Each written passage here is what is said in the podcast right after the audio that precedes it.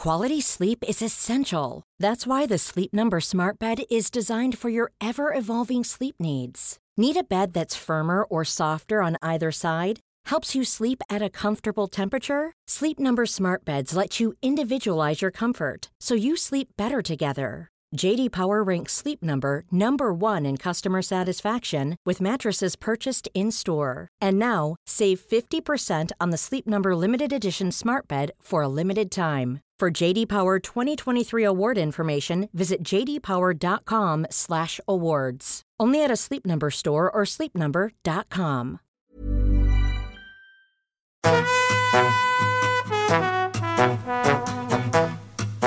Hola, estás escuchando De piel a cabeza, un recorrido por tu salud con Ana y Rosa Molina. porque sabemos que el conocimiento es la mejor medicina.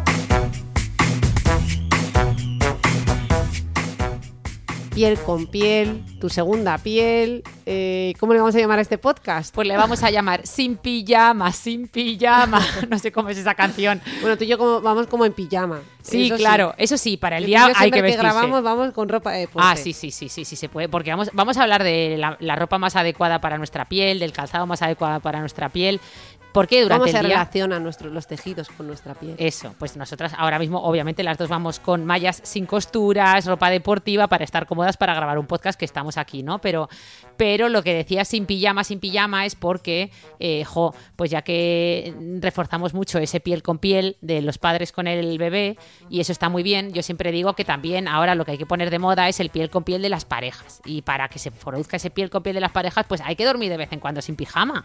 Porque claro, es que hay gente que duerme con un pijama de, de cuello vuelto y con, Y y con mantas. Y pantalón tu, largo y pareja, tres- y tu pareja encima de la manta y... o sea, entonces es que ahí no puede haber piel con piel. Entonces, de vez en cuando, aunque sea el fin de semana, pues decir, venga, hoy sin pijama. Pues si es invierno, ponemos la calefacción a tope, lo ya que está sea. aquí la otra Molina añadiéndonos más tareas a nuestra vida complicada. Dormir Bueno, ocho horas, que- comer Pero a ver, tan drama es dormir en ropa piel. interior y un poco de piel con piel. ¿Tú cómo duermes? Ya vamos a ponernos antes de empezar. Yo duermo en camisetas y, y ropa interior. No, no me pongo un pijama de cuello vuelto y pantalón largo. ¿Quién puede dormir con, con un pijama entero y con calcetines? Eso es un psicópata.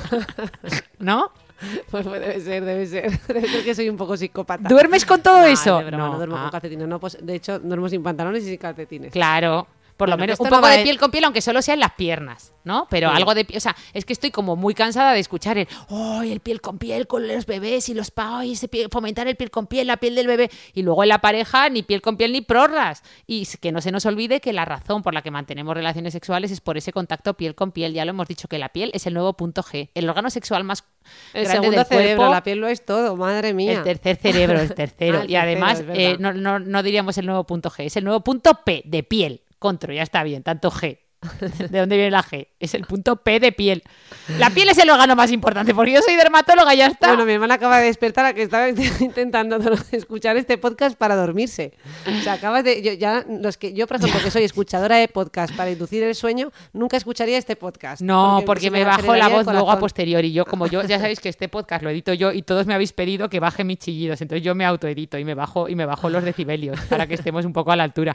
Porque siempre me salen las dos líneas, tu pista y la mía, eh, y mi pista sale con, eh, completamente saturada, como que las rayitas llegan a, a ambos lados y la tuya sale las rayitas muy pequeñitas. Bueno, venga, Venga, vamos, con a, ropa. vamos a hablar de Venga. ropa, que algunos lo ven como la extensión de, de nuestra propia piel. Eh, y cuéntanos tú, ¿qué opinas? Pues ¿Es- sí, ¿es así? Es, es en parte, es en parte cierto. Al final, si te fijas, es verdad que muchos hablan de la ropa como una extensión de la piel o como una segunda piel. Y es que es verdad que si te fijas, cumple funciones muy similares a la piel. Al final ejerce una función barrera, igual que la piel, ¿no? Nos protege. Nos fotoprotege también del sol. Ya sabéis que ahora hay mucha, igual que nuestra piel, que a través de la melanina nos protege del sol, pues la ropa también. Termorregula, es decir, nos ayuda a estar calentitos. Igual que nuestra piel es el mejor termorregulador que existe a través de la sudoración, pues la ropa también termorregula. Comunica, igual que nuestra piel comunica con el color que tiene, cuando nos eh, enrojecemos o, o cuando sudamos estamos comunicando cosas, pues la ropa que llevas está comunicando eh, intenciones, ¿no? Modula el sentido del tacto. Al final, la ropa está en, contacto continuo con tu piel y está, está estimulando el sentido del tacto continuamente. También modula el olor corporal. No es lo mismo llevar una camiseta de algodón que va a oler más difícilmente que, que ponerte una ropa, una, camiseta de estas que regalan en las carreras de nylon, poliéster, a, a muerte, que, que, eso no, no, no, no absorbe nada de sudor y huele mucho peor, ¿no? Eh, y con la llegada de la ropa inteligente, incluso va, la ropa va a medir parámetros de nuestra salud o incluso, según algunos artículos, va a terminar secretando hasta hormonas, ¿no? Como la vitamina D, que en teoría se, podrá secretar a través de la ropa. Esto ya es muy ciencia ficción, pero bueno. Lo que quiero decir es que la ropa ha pasado de ser un mero instrumento para cubrir nuestra piel, abrigarnos y diferenciar estatus o clases sociales a cumplir muchas más funciones de las que podíamos imaginar eh, con la llegada de, de, la ropa inteligente, ¿no? Hmm. Bueno, para mí la ropa inteligente es la que no se mancha y no se arruga. y además que tenga sensores para darme calorcito cuando tengo mucho frío y se adapte a todos los climas. seguro que no estamos lejos de esto. Pero bueno, antes de hablar del futuro de la industria de la moda, eh, ¿por qué no nos cuentas un poco cómo, cómo interacciona la piel con, con todo lo que nos ponemos? Claro. Pues a ver, eh, recordemos que la ropa que nos ponemos va a estar un montón de horas en contacto con la piel, por eso es importante que, que la elijamos bien, ¿no? Porque al final va a generar eh, por un lado, una presión. Eso lo sabemos muy bien con los vaqueros, ¿no? Con los, los vaqueros apretados. Eh, y una fricción continua. Es decir, va a tener como una interacción física o mecánica eh, con nuestra piel. Normalmente no somos conscientes de esto. No estamos andando y, pensando en que nuestra, nuestra ropa está interaccionando ¿no? con nuestra piel continuamente. Porque, claro, solemos tender a elegir ropa que esté fabricada con tejidos que nuestra piel tolera muy bien, ¿no? Como el algodón, el lino. Pero en el momento que esto no es así y te, y te pone, yo qué sé, pues a quien no le ha amargado el día el roce con una etiqueta que se te ha olvidado cortar o te ha salido una ampolla en los pies por llevar un calcetín que, que, que, no era el adecuado o te han quedado marcas, como decíamos antes, eh, por unos vaqueros que, vamos, Dios mío, te, se te clavan hasta el alma, ¿no? O sea que esto, esto, por ejemplo, los pacientes con piel sensible o piel atópica son mucho más conscientes que todos nosotros, ¿no? Y luego, bueno, muy relacionado con esto que decíamos de, la, de, de esa fricción o esa presión en la piel que ejerce la ropa, también están las sensaciones, ¿no? Que, que, ejerce que ejercen la distinta, o sea, la ropa. Seguro que todos habéis visto o sea, os habéis dado cuenta que por las mañanas te, vas a vestir y terminas eligiendo siempre eh, pues lo que te resulta más cómodo, ¿no? No, te, no se te ocurre a lo mejor ponerte un jersey de lana directamente en contacto con la piel, porque sabes que te va a amargar el día, ¿no? te pones una camisetita de algodón debajo o textiles que tengan una, un, tacto agradable, ¿no? No, te, no se te ocurre ponerte, a nadie le apetece, pues yo qué sé, eh, ponerte un uniforme muy rígido, eh, como los muchos uniformes profesionales, ¿no? Etcétera. O ponerte algo eh, en la zona genital, las areolas, que, que, te, genere, que te genere mucha fricción, ¿no? Hmm. Y yo creo que también nos fijamos mucho, aparte de todo esto que has comentado con, relacionado con la fricción, con el tema de la temperatura, ¿no? nos paramos antes a pensar con el tipo de ropa que llevamos, porque desde luego hay tejidos eh, que, notamos que aunque son súper gruesos no abrigan nada, ¿verdad? Y otros que, que sí, esto que nos puedes contar. Pues sí, otra, ¿El tejido importa o no importa? Sí, el tejido sí importa, el tejido sí importa y lo sabemos todos muy bien. Al final, uno de los principales motivos por el que nos vestimos es para protegernos del frío. Por eso en invierno llevamos tanta ropa y en verano algunos eh, van casi en bikini por la calle. Entonces, eh, eh, esto de protegernos del frío va a depender sobre todo del grosor de la ropa que nos pongamos y del tipo de tejido, ¿no? Porque esto va a favorecer que atrape más el aire entre la, entre la ropa y nuestra piel, ¿no? Como dicen los noruegos, no hay mal tiempo, sino ropa inadecuada.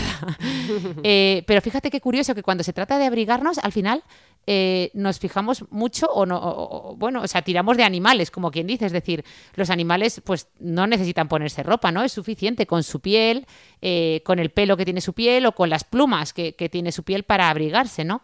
Eh, recordemos que el pelo tiene la función de atrapar aire y así protegernos del frío. Es cierto que eh, en los seres humanos esta función se ha ido perdiendo mucho y casi no tenemos pelo que cubra nuestra piel, pero en verdad una de las funciones del pelo es atrapar aire, generar como una cámara de aire en la superficie de nuestra piel que nos proteja del frío, ¿no? Entonces, por eso, normalmente, mm, la ropa elaborada con piel de animales es, lo, es la que más abriga. Fíjate qué, qué curioso. Aunque afortunadamente la industria textil ha evolucionado y ahora ya hoy en día fabrica pieles sintéticas, ¿no? Que también cumplen su función, pero en general eh, si tuviéramos que elegir la ropa que más abriga, sería la de, la de piel, seguida de, eh, de la lana. que la lana al final también se obtiene de animales, ¿no? Se obtiene esquilando ovejas, llamas o alpacas para dar, pues eso, eh, es verdad, es para... Estoy pensando en el olor. Esto, eh, porque uno- con unos tejidos uno puede oler más que con otros, ¿no? También hay diferencias en ese sentido. Ah, sí, ¿Tiene ahora hablamos. con esto o no? No, pero espera, que te voy a contar el tercer tejido que más abriga, porque hemos dicho la piel, luego hemos dicho la lana, que la tenemos de las ovejas, y no hemos hablado de las plumas. Eh, las plumas abrigan un montón. Eh, de hecho, las plumas tienen la ventaja de abrigarnos incluso cuando hay mucha humedad, porque lo malo de la lana es que cuando se moja, es cierto del algodón que, que, que, pues se mm, deja de abrigarnos tanto, ¿no? Y sin embargo, la- las plumas, ¿no? Los tejidos de plumas, eh, de hecho, eh, lo, lo más codiciado es el plumón de pato o de ganso, ¿vale? Porque, bueno, aquí habría que, que hablar de que el plumón pues es tridimensional, mientras que las plumas son planas. Pero bueno, esto ya es hilar muy fino, me está mirando mi hermana Sí. como, me da igual si el plumón es tridimensional, las plumas son planas. Dime de qué me compró el edredón o de qué me compró el, el anorak, ¿no? Pero bueno, eh, sí que un apunte con el tema de las plumas, porque en Europa la recolección de plumas de animales vivos ya sabéis que solo está permitida durante la llamada muda, ¿vale? Es decir, cuando digamos el animal o el ave cambia naturalmente sus plumas, ¿vale? El desplume en vivo, digamos, está prohibidísimo. Pero claro, está habiendo tanta demanda de estos tejidos de plumas, porque como hemos dicho, pues abrigan mucho, incluso en condiciones de humedad, etcétera, que, que parece que en algunos países se sospecha que está habiendo, pues eso, un- una práctica ilegal, ¿no? Eh, así que bueno, que, que esto, esto sepamos que, que hay que a veces tener un poco de responsabilidad con, con la pluma o el plumón que estamos eh, Bueno, consumiendo. pero bueno. porque yo esto no lo sabía. O sea que, mira. Sí, no, es, digamos que la ventaja de estos tejidos de plumas es que, por ejemplo, el algodón, cuando tú sudas mucho o hay mucha humedad en el ambiente, eh, se queda retenido en el tejido, ¿no? El sudor se te queda frío. No sé si has llevado alguna vez una camiseta de algodón empapada y es que es- te quedas helado. En cambio, esto con, la- con los tejidos de plumas o plumón no pasa, ¿vale? Que esa es la, la ventaja. Pero bueno, lo que tú me decías, ¿por qué, por qué un- con unos tejidos olemos peor que con otros? Pues se han hecho hasta estudios, ya sé que... Pero se, ha hecho, se han hecho muchos estudios comparando el mal olor de los diferentes tejidos, ¿no? Esto se hace con analistas de olor, no te lo pierdas. Son como, vol- son como expertos, no voluntarios, sino expertos de, en olor Ojo, altamente una nueva cualificados. una nueva profesión a la vista. No, no, no, no, Es es que es una profesión. Sí, sí, eh, eh, lo que hacen es olfatear Bueno, que no varias telas después de haber sido usadas y deciden pues cuáles generan más olor. ¿Vale? Pues se ha visto en las investigaciones que todos estos expertos, eh, analistas de olor, llegan a la misma conclusión que la verdad que todos nosotros. Perdón por un respeto por ellos, pero la verdad es que, bueno, pues a esta conclusión había llegado yo también. Pero Bueno, bueno, ne- necesitamos que nos lo confirme la ciencia porque eso es lo que hacen la mayor parte de, ¿no? La mayor parte de las cosas decimos, esto ya lo sabía yo por intuición, pero Claro, la- pero en un viene a estudio, corroborarlo. claro, un estudio bien estructurado y tal, pues lo que se ve es que el poliéster es más hediondo, es decir, huele mucho peor que las fibras naturales, ¿no? Como el algodón. Por eso la ropa de deporte, que es ropa como muy sintética, ¿no? Eh, suele oler mucho peor. Y esto es lo que os decía antes, pues estas camisetas, o sea, las camisetas de algodón, si te fijas, tienen forma de cuerda, ¿no? Digamos que eh, eh, al final está hecho de, hilos que tiene como muchos rincones, muchas grietas que permiten absorber el agua ¿no? presente en el sudor. Sin embargo, estas prendas hechas para hacer deporte, que están hechas con tejidos sintéticos, digamos que estos tejidos son, en vez de ser como una cuerda, son más similares a un hilo de pescar. ¿Vale? Es decir, son muy hidrofóbicos, repelen el agua. Todo hemos visto que se secan muy rápido, maravilloso. Eh, entonces, es- eh, estos, estos tejidos sintéticos hechos como de hilo de pescar, sí, no acumulan agua, eh, pero sí absorben esos aceites corporales, ¿no? Y esto genera un caldo de cultivo para las bacterias y al final hace que el olor persista como durante más tiempo, ¿no? Entonces, para el olor, obviamente, pues está, vamos, que lo hemos visto todos, no sé si a ti te ha pasado, pero vuelves de una carrera popular con estas camisetas que te dan de, de- de tejido que se seca muy rápido y hueles una peste que eso es inhumano. O sea, dices, pero yo olía mal, pero esto ya, esto ya es nivel, nivel Dios, ¿no? Totalmente. ¡Uy! ¡Hala, hasta luego! Mi hermana, que es la, la de no, hagas ruido, no, no golpees la mesa, no, que no se te caiga el móvil. Acabamos, le acabo de, de- Bueno, ¿qué hago? Habla tú un poco que yo voy a secar un poco, que acabo de tirar todo el agua al suelo, el micrófono al suelo. Eh, eh, di algo. Pues yo que entiendo tanto de tejidos y de, y de esos protectores de nuestra piel, pues dime tú qué cuento. Voy a, voy a ver qué, qué otras preguntas me ha preparado por aquí la otra Molina. Dice, ¿cómo influyen los tipos de tejido en nuestra capacidad para provocar alergias e irritaciones? Esto me parece súper importante. Sobre todo, mm, si nos puedes dar algún detalle de los niños, que es donde yo más lo he podido observar. Eh, veo que te incorporas muy rápido y, y, yo que he hablado tan lento, pues me ha dado tiempo Perfecto. para no tener o sea, que hablar más. a mí, en, en, una pregunta que me has hecho, me ha dado tiempo a levantarme, quitarme los cascos de la grabadora, eh, colocar el micro, ir a la cocina, coger un trapo de cocina, secar todo el agua del suelo, todo el agua de la mesa. Y tú no has hecho más que una pregunta. Pero bueno, volviendo a tu pregunta, ¿cómo influyen los tipos de tejido en la capacidad de provocar alergias? Pues nada, básicamente eh, irritando, ¿no? Hay tejidos que irritan mucho más que otros. Yo creo que esto eh, todos entendemos que, por ejemplo, la lana eh, pues irrita mucho más, ¿no? Eh, al final, lo que sí que es importante entender es que más, más que el tejido en sí, lo que más influye de cara a las alergias son los aditivos que se usan en la fabricación de los diferentes tejidos, es decir, sobre todo, sobre todo los tintes que se usan, los tintes textiles que se usan para dar color a la ropa, ¿vale? Normalmente, pues cuando están procesando las telas, eh, junto con otros aditivos químicos como agentes de acabado o retardadores de llama, a la ropa o a los textiles se les añade colorantes, ¿no? Pues esos colorantes muchas veces se deshacen con el sudor, se vuelven solubles en agua eh, al, sudar y, y entonces pasan a la piel y eso es lo que nos irrita, ¿vale? Simplemente hacer esa puntualización. Mm.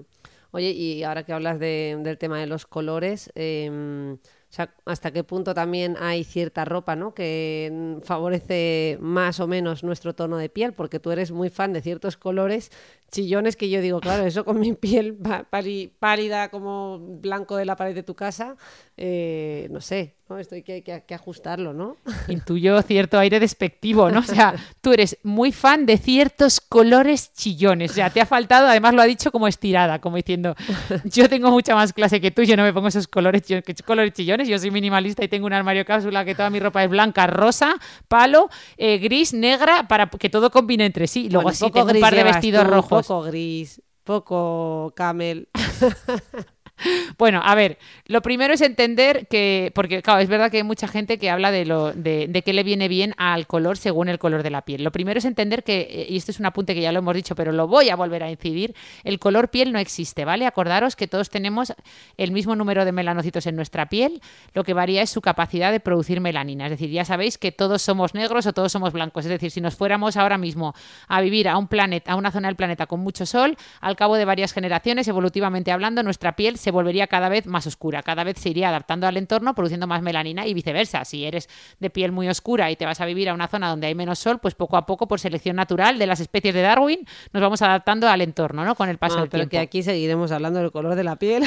Pero bueno, a pesar de que nos lo has contado un montón de veces. el color, el color piel no, o sea, cuando dicen pásame el color piel, en, en, los plastidecor o en los, en los alpinos, como se notaba en mi época de, yo qué sé, cuando te piden el color piel. ¿Cuál es el color piel? El color piel es un pantone absoluto de piel, ¿no? Hay muchos color piel. Pero bueno, una vez aclarado esto, lo cierto es que según nuestro fototipo, según nuestro tono de la piel, que sea más o menos eh, marrón, porque en general es un tono pues eh, eh, en torno al marrón, eh, pues hay un montón, un montón, un montón de escritos sobre este tema. No te puedes ni imaginar, coges cualquier revista de belleza y hay un montón de, de artículos diciendo, no, si tu piel es más morena, eh, debes vestir con colores de tal tipo, o si tu piel es más blanca, te sentarán mejor tal color. A ver, después de leer un montón de artículos, las conclusiones a las que he llegado es que si tu piel es muy morena, eh, debes huir de los tonos muy oscuros y apostar por tonos más claros, ¿no? A lo mejor blanco, amarillo, parece que van a resaltar mejor, ¿no? El tono uh -huh. natural de tu piel.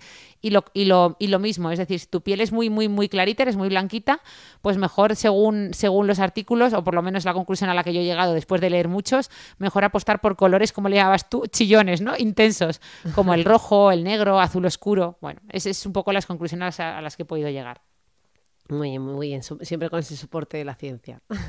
Sí, bueno, ahí esto ha sido menos científico. Ha sido después de leer un montón de cosas y ver que cada uno dice lo que le da la, la, la real gana. O sea, me he dado cuenta. Pues que... vamos a terminar hablando de otras cosas que también posiblemente a lo mejor tienen un poco de ciencia, eh, como es esa ropa del futuro de la que hablábamos. Ah. Bueno, no. Eh, pero bueno, que tiene, seguro que está tomando direcciones muy diversas. Eh, ¿Qué nos puedes contar? Ponnos al día, que a ti siempre te gusta hacer esas, sí, a mí me gusta mucho las curiosidades. El tema de la innovación, de la ropa inteligente. Pues sí, al final la, la, ropa inteligente no es más que una mezcla de prendas de ropa con tecnología y con funcionalidad, ¿no? Mejorar la funcionalidad de la ropa. O sea, básicamente con, en la ropa inteligente nos, nos encontramos pues desde prendas deportivas que Hey, I'm Ryan Reynolds. At Mint Mobile, we like to do the opposite of what Big Wireless does. They charge you a lot, we charge you a little. So naturally, when they announced they'd be raising their prices due to inflation, we decided to deflate our prices due to not hating you. That's right. We're cutting the price of Mint Unlimited from $30 a month to just $15 a month. Give it a try at mintmobile.com slash switch. $45 upfront for three months plus taxes and fees. Promo for new customers for limited time. Unlimited more than 40 gigabytes per month. Slows. Full terms at mintmobile.com. Hey, it's Ryan Reynolds, and I'm here with Keith, co star of my upcoming film, If, only in theaters, May 17th. Do you want to tell people the big news? All right, I'll do it. Sign up now and you'll get unlimited for $15 a month in six months of Paramount Plus Essential Plan on us. Mintmobile.com slash switch. Upfront payment of $45 equivalent to $15 per month. Unlimited over 40 gigabytes per month. Face lower speeds. Videos at 480p. Active Mint customers by 531.24 get six months of Paramount Plus Essential Plan. Auto renews after six months. Offer ends May 31st, 2024. Separate Paramount Plus registration required. Terms and conditions apply if rated PG. Ayudan en la recuperación muscular, que ya se están usando. Yo una vez me compré este- estas mallas de, de, ¿no? para correr, eh, bueno, que en teoría ayudan a la recuperación muscular, o prendas tan disparatadas como zapatillas que tienen una antena incrustada que se conecta a internet. O sea, bueno, hay de todo. Pero os cuento las, las tendencias para que juzguéis vosotros mismos. La mayoría aún tienen un precio súper elevado y son meros, eh, como diría yo, están en fase beta o son meros prototipos, pero bueno, de momento. Eh, hay una marca española que está diseñando ropa que no se mancha, no se arruga y no genera ningún olor. Sobre todo para hombres.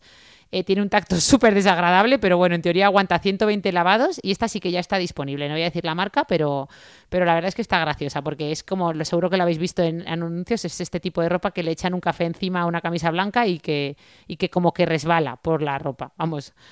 ¿Qué más? Hay ropa con sensores inteligentes para medir la salud, ¿no? Esto, los famosos wearables, pues ya hay calcetines que detectan las zonas de mayor presión en tus pies cuando estás corriendo, o trajes de ejecutivos que permiten intercambiar tarjetas de visita, ¿no? Eh, cuando se acercan unos a otros.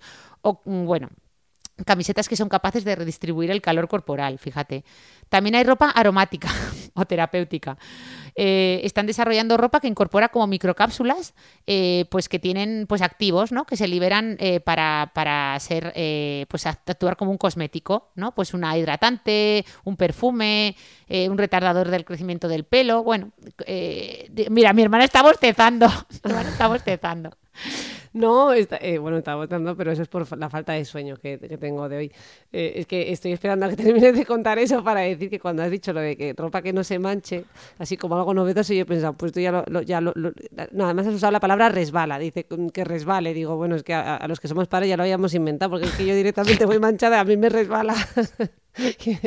Con la otra acepción del verbo resbalar, que es como si todo el mundo supiera que tengo hijos y que tengo derecho a ir manchada por la calle. Es verdad, pero es verdad que el otro día... Cuando te has manchado, ¿verdad? Cuando- o sea, tú eres incapaz de salir de tu casa con una mancha. Ahora yo, si me he manchado en la calle con mis hijos y llevo el manchurrón del siglo, ya está. Es como, es que ha sido culpa de mis hijos y todo el mundo debe saber. Hombre, es que es, es que es, que es- está súper legitimado. O sea, es que eso, eso me parece totalmente. Eso sí que es la, la las prendas del futuro, bueno, del presente. Pero bueno, sí, eh, también, y ya termino con esto, existe la ropa virtual. ¿Vale? La ropa virtual pretende ser como una extensión del ser humano. Tienen como sensores integrados y te permiten, pues según los, sus fabricantes, hasta controlar el móvil con tu cuerpo. Eh, bueno, sobre todo está enfocada al campo de los videojuegos, ¿no? Pues que te pongas como una chaqueta y con eso juegas al, videojuego, ¿no? Eh, pero bueno, también es muy interesante, eh, por ejemplo, para los pilotos. Están ensayando, pues, eh, chaquetas para manejar los, los aviones con el cuerpo. Pues bueno, hay cosas interesantes, pero bueno. Que me he enrollado un montón con esto de la ropa, ¿no? bien, y luego siempre, siempre estas, estas cosas de innovación tienen aplicaciones, ¿no? Incluso, pues eso, hasta en la enfermedad, ¿no? O sea, que Claro, claro, la ropa esta terapéutica yo lo he contado desde un punto de vista Mm. más aro- de aromas y tal, pero por ejemplo hay, hay pijamas para bebés con dermatitis atópica que llevan ya incorporados activas hidratantes, emolientes, para que se lo pongas al niño y vas liberando las microcápsulas. A ver, poca evidencia científica de momento, o sea, yo no lo recomiendo en mi día a día, pero bueno, que se esté Bueno, investigando en ese se aspecto sabe. está interesante. Mira, esta misma conversación hará un montón de años cuando usaban pañales de tela y est- estarían inventándose los pañales de usar y tirar. Pues fíjate que avance. Claro, claro, totalmente, por eso, por eso. Pero bueno, vamos bueno, con... vamos a hablar de, de- de- de- de otro tipo, porque has mencionado el tema del calzado, de llevar microchip ahí en, en tus zapatillas y cosas similares. Vamos a hablar de, de esas otros, de esos otros tejidos, ¿no? Los que nos ponemos en los pies. Sí, sí, el calzado, pues mira, sí. Eh, tú, mira, pues voy a empezar, como habrá muchos de nuestros escuchantes que estén ya un poco groguis, como estabas tú hace un poco que te he pillado dormida totalmente bostezando. Voy a, voy a interaccionar un poco con vosotros. ¿Qué creéis? ¿Que los tacones realmente, los tacones altos nos hacen más sexys a los que los llevamos, ya sea mujer o hombre, o no? ¿Qué piensas, Rosa? ¿Tú crees que un tacón alto realmente, esa frase que has oído por ahí seguro de es que parecéis más sexys con tacones, ¿es real o no es real? Tú que no te has puesto un tacón en tu puñetera vida, porque aquí donde la veis, la doctora Molina, la doctora Rosa Molina mide metro ochenta, eh, ¿qué? ¿Qué me dices? Hombre, yo siempre he pensado que quedan bien y quedan mejor, aunque yo no me los haya podido poner mucho, por no decir nunca. No sé, diría que sí, culturalmente desde luego sí, desde el punto de vista, ¿no? Sí. De nuestra sociedad actual. Pues a ver, la ciencia, eh, os cuento lo que ha... Pero las preguntas lánzaselas al público, no a mí. Ah, bueno, es verdad, bueno, pero es que el público no lo tengo aquí delante, solo te tengo a ti bostezando y te intento, igual que los desper... digo, pues si puedo despertar a Rosa, podré despertar a los escuchantes. Pero bueno, al final eh, sí, la ciencia parece que ha demostrado en algunos estudios que sí, que los tacones no solo son un símbolo de elegancia femenina y un elemento fetichista de primer orden, sino que según algunos artículos científicos, sobre todo eh, un estudio de Hungría en el que reclutaron a 52 estudiantes universitarias, eh, y las filmaron caminando con o sin tacones altos, es decir, las, las filmaron caminando con zapatos planos y luego las filmaron caminando con tacones altos. Y vieron que, bueno, con unos tacones con los que su altura variaba hasta 10 centímetros. Luego cogieron y borraron todo lo demás, solo dejaron las imágenes de sus pies, eh, o sea, para que solo pudieran evaluarse los... O sea, perdón, borraron las imágenes de sus pies y dejaron el cuerpo, el resto del cuerpo, y se lo ofrecieron a voluntarios, ¿no? Para que juzgaran, pues, qué, qué movimientos corporales sin ver los pies les parecían más sexys, ¿no? Cuando esas chicas andaban. Y se lo mostraron a 100 voluntarios, tanto masculinos como femeninos, eh, y les pidieron que calificaran un poco eh, eh, los movimientos y los resultados fueron abrumadores a favor de los tacones. O sea, independientemente del género de los evaluadores, todos calificaron como más atractivas a las mujeres que andaban llevando tacones, ¿no? Más que calzado plano. Bueno, entonces eh, esto sí de, puede ser un punto de vista, un punto a, favor de los tacones desde un punto de vista estético, pero ya está. Es decir, desde o sea, todos los demás ángulos, de verdad, las, los tacones, ahora hablaremos de ello, nos hacen cero sexys, porque al final para, para usarlos pues se nos, o sea, tenemos que eh, hacer un curvamiento lumbar, eh, bueno, es, es, es eh, ahora hablamos si te quieres. quedas con el pie hecho polvo, te salen todo tipo de lesiones. Sí, por Porque eso. yo es con uno de dos centímetros y ya sufro. Claro, o sea, yo, yo vamos, lo de los tacones, tengo la guerra declarada a los tacones, pero bueno. Bueno, pues seguimos con, pero podemos seguir con tema calzado o no? Sí, sí, sí, sí, vamos, vamos, vamos con los tacones a fondo, que me he cortado, me he cortado, iba a decir un montón de barbaridades, pero digo, Pues voy a una a favor y en contra de los tacones o no. Eh, vale, vale, perfecto. Eh, a favor, yo solo veo esa. que te pueden hacer más sexy. Decía Marilyn Monroe, con los zapatos adecuados se puede conquistar el mundo.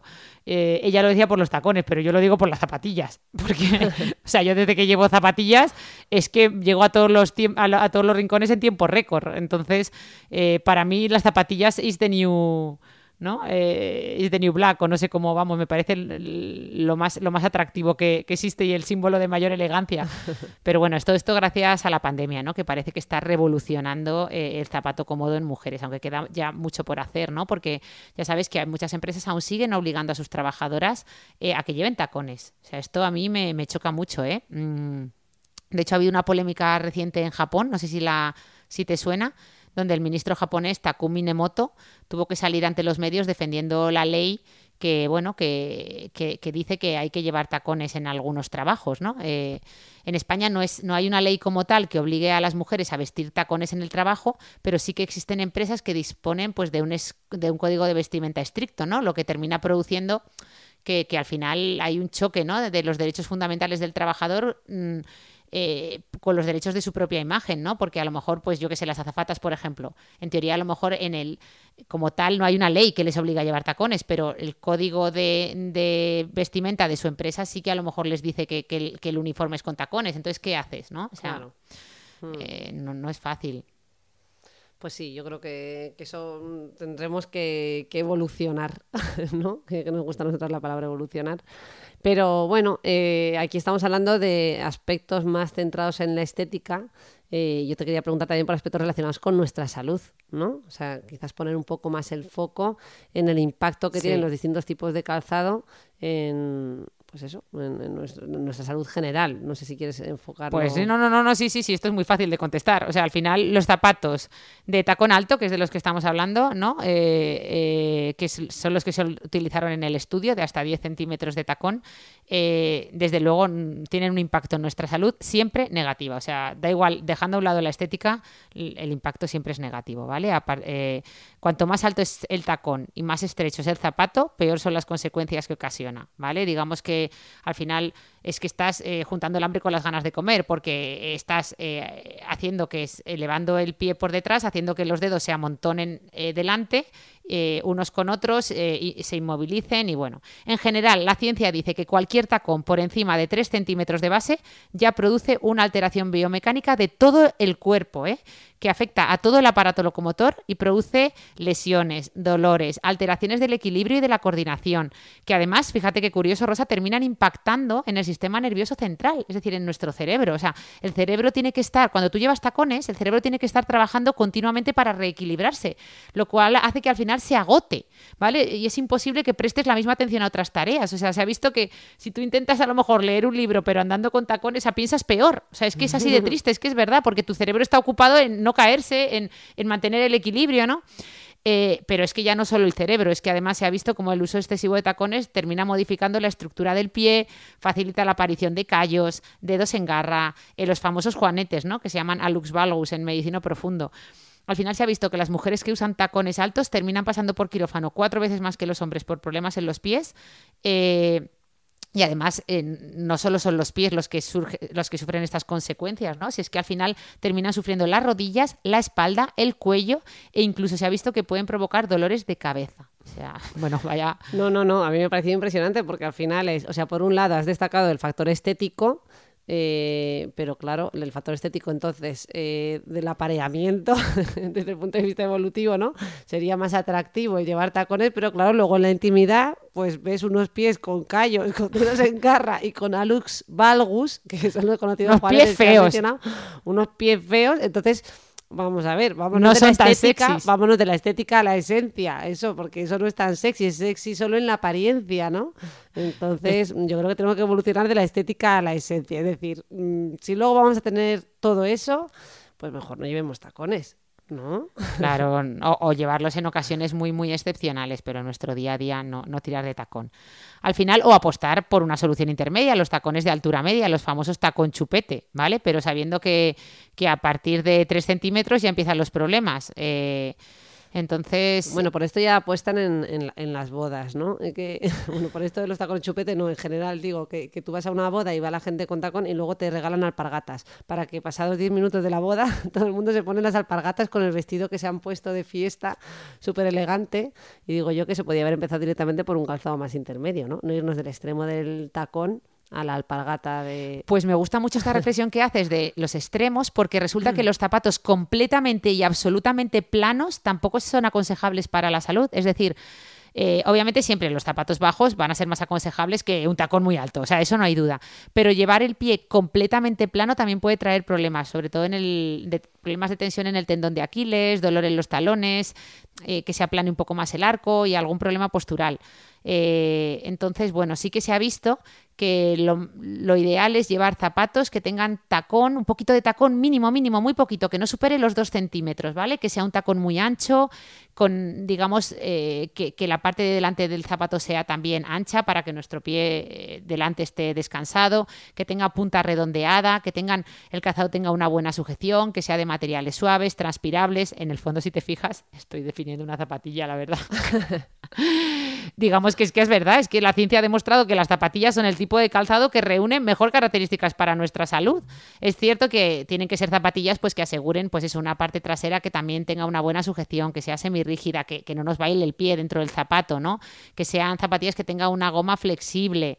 eh, pero al final es que es que es verdad que a mí esta revolución que veo por la calle de las zapatillas, por lo menos aquí en Madrid, que va todo el mundo ya con vestido y zapatillas y, y los hombres igual, eh, con, con- Que ahora te viene muy bien la moda que se lleva ahora. Se llevan las zapatillas, los vestidos midi, que también nos vienen muy bien. Sí, pero que me viene muy bien eh, como médico también y como dermatóloga, que es que, eh, es que voy a ver menos callos y menos Eso te problemas. decir, porque tú como dermatóloga, todo esto de los callos, los dedos en garra, los juanetes o alux valgus, ¿todo esto Claro. lo ves tú o quién lo, lo ve el Claro, podólogo? claro. Bueno, también el podólogo trabajamos mano a mano. Bueno, pie a pie, nunca mejor dicho, porque al final lo que más vemos son rozaduras, callosidades y callos, que no son lo mismo. Ya digamos que callosidades son zonas muy amplias de como un callo más grande, ¿no? Los callos son en zonas más localizadas.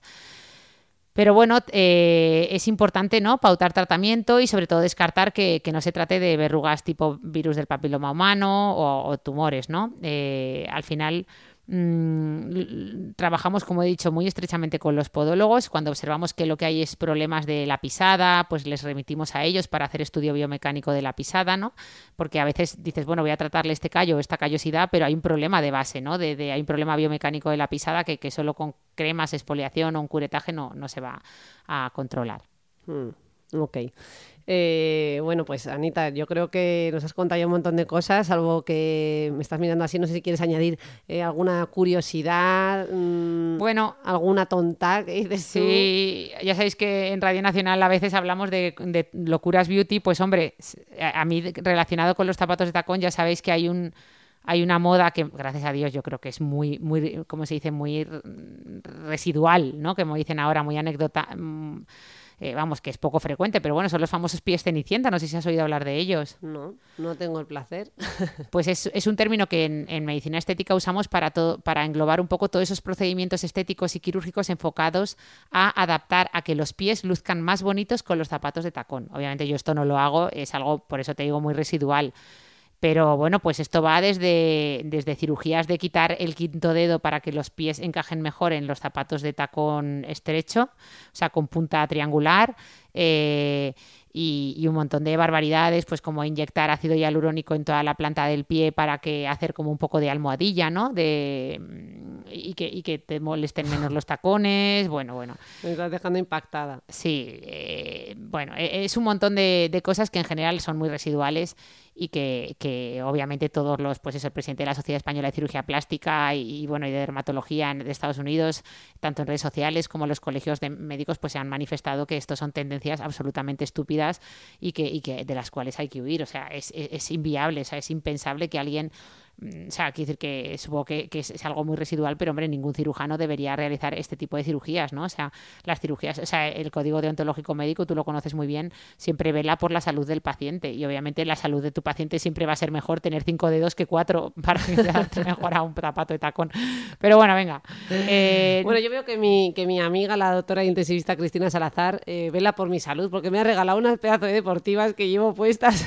Sí, además- Bueno, que no, no- no me las ha regalado por salud, sino para correr. Bueno, para correr, que al A ver, déjame ver la suela porque son, recordar las zapatillas, eh, que esto no lo hemos dicho siempre para ver si, ya sabéis que con las zapatillas de deporte, sobre todo de correr, etcétera, sí que es interesante que cuando las probéis echéis un poquito el pie hacia adelante y, quede, y podáis meter un dedo detrás. Tienen que ser un poquito más holgadas que, que un calzado normal. Veo que mi hermana puede decir el, el- tu talla. Deja de dar datos míos personales. Dios mío, qué pie tienes. Esto no es un pie, es una barca. Pero bueno, me gusta mucho eh, la suela que tienen con este agarre. Esto es para correr por montaña y tú lo llevas por ciudad.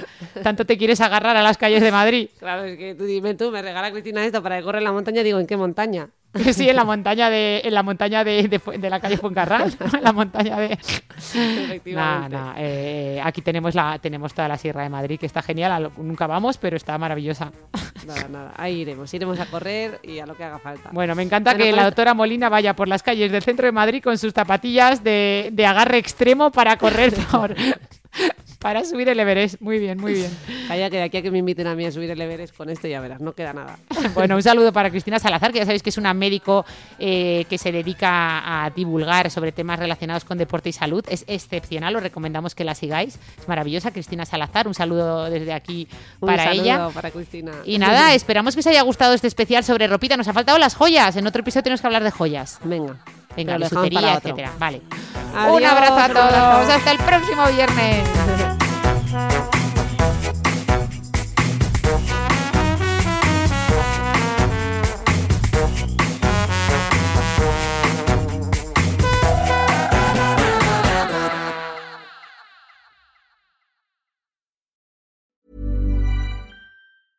Mom deserves the best, and there's no better place to shop for Mother's Day than Whole Foods Market. They're your destination for unbeatable savings, from premium gifts to show-stopping flowers and irresistible desserts. Start by saving 33% with Prime on all body care and candles. Then get a 15-stem bunch of tulips for just $9.99 each with Prime. Round out Mom's menu with festive rosé, irresistible berry chantilly cake, and more special treats. Come celebrate Mother's Day at Whole Foods Market.